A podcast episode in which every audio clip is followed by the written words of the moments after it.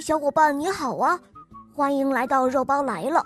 今天的故事是罗毅然小朋友点播的，让我们来听听他的声音吧。肉包姐姐你好，我叫罗毅然，我今年五岁了，我来自大连，喜欢《小肉包童话》《毛毛森林记》。喜欢《恶魔岛狮王复仇记》。今天是三月二十八号，我过生日。我我今天想点播一个故事，故事的名字叫做《小田鼠的漂亮房子》。好的，小伙伴，你点播的故事马上就要开始喽，请收听《小田鼠的漂亮房子》。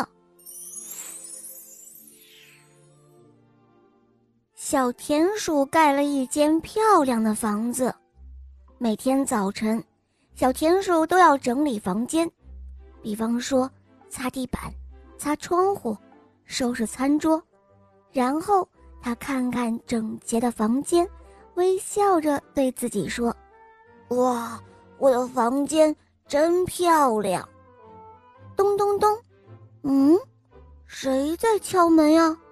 小田鼠。从猫眼里往外一看，哇，原来是小松鼠。松鼠哥哥，你找我有事吗？小田鼠隔着门问小松鼠。小松鼠说：“田鼠弟弟，我想看看你的漂亮房间呢。”可是小田鼠没有把房门打开。小松鼠离开的时候，有些伤心。傍晚时分。小田鼠采回来一束鲜花，插在了窗台上的花瓶里。啊，这是一束多么漂亮的鲜花呀！星星点点的小花瓣，盛开在枝叶中间，像一颗颗闪亮的星星在嬉戏。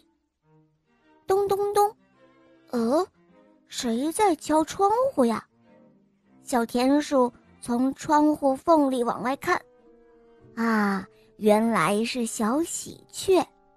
哦，小喜鹊，你有什么事吗？小田鼠隔着窗户问小喜鹊。小喜鹊说：“田鼠哥哥，我看到你把花儿带回家了，我能进来闻闻你家的花香吗？”可是小田鼠没有把窗户打开。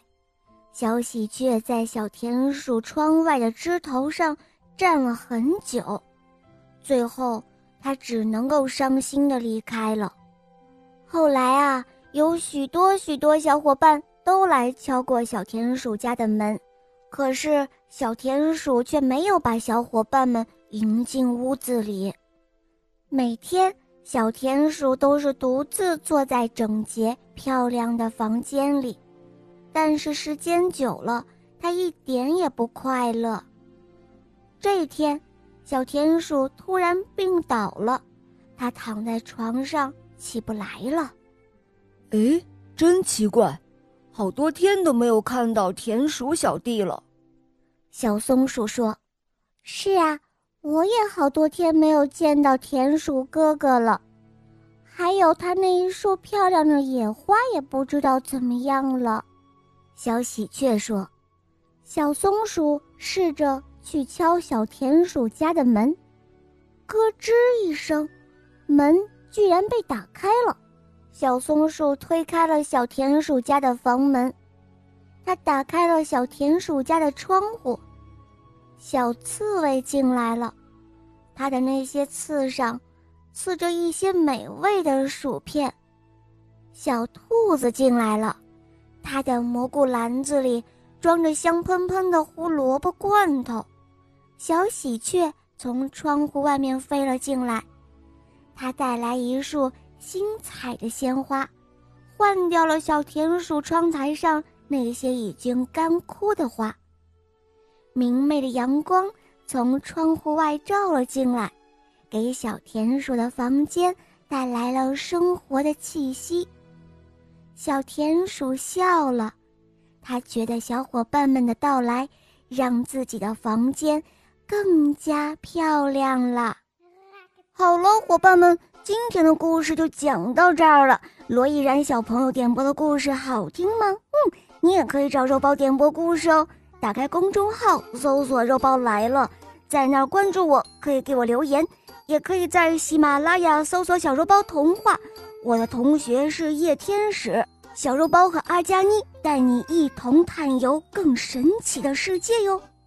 好了，罗毅然小宝贝，我们一起跟小朋友们说再见吧，好吗？小朋友们再见啦！嗯，小伙伴们，我们明天再见，么么哒。